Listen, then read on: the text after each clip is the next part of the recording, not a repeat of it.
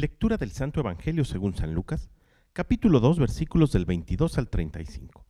Transcurrido el tiempo de la purificación de María según la ley de Moisés, ella y José llevaron al niño a Jerusalén para presentarlo al Señor de acuerdo con lo escrito en la ley. Todo primogénito varón será consagrado al Señor y también para ofrecer, como dice la ley, un par de tórtolas o dos pichones. Vivían en Jerusalén un hombre llamado Simeón, varón justo y temeroso de Dios, que aguardaba el consuelo de Israel. En él moraba el Espíritu Santo, el cual le había revelado que no moriría sin haber visto antes al Mesías del Señor.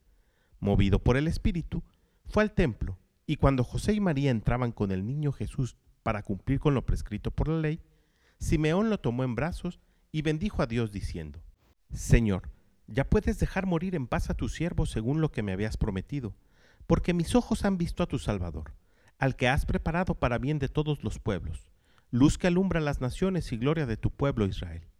El padre y la madre del niño estaban admirados por semejantes palabras. Simeón los bendijo y a María, la madre de Jesús, le anunció, Este niño ha sido puesto para ruina y resurgimiento de muchos en Israel como signo que provocará contradicción, para que queden al descubierto los pensamientos de todos los corazones. Y a ti, una espada te atravesará el alma. Palabra del Señor. Las fiestas de la Navidad son fiestas que aprovechamos para reunirnos con amigos que hace mucho tiempo no veíamos, para pasar tiempo con familia, y que con el paso del tiempo muchos hemos ido perdiendo el verdadero sentido. Y este sentido nos lo revela hoy Simeón en el Evangelio del día de hoy. Jesús ha venido para salvar a toda la humanidad. Ha sido preparado para bien de todos los pueblos y es luz que alumbra las naciones. Sin embargo, su venida provocó contradicción y la sigue provocando aún en nuestros días.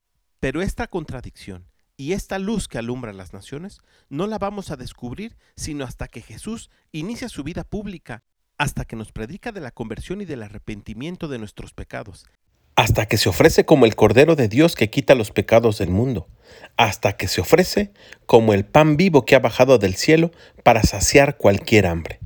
Por eso me atrevería a decir que lo más bonito de la Navidad lo iremos descubriendo durante la Pascua. Pidamos por tanto al Espíritu Santo que desde ya nos ayude a descubrir en este pequeño Jesús que nos ha nacido al Salvador de toda la humanidad y a nuestro Salvador personal. Que tengas un gran día y que Dios te bendiga.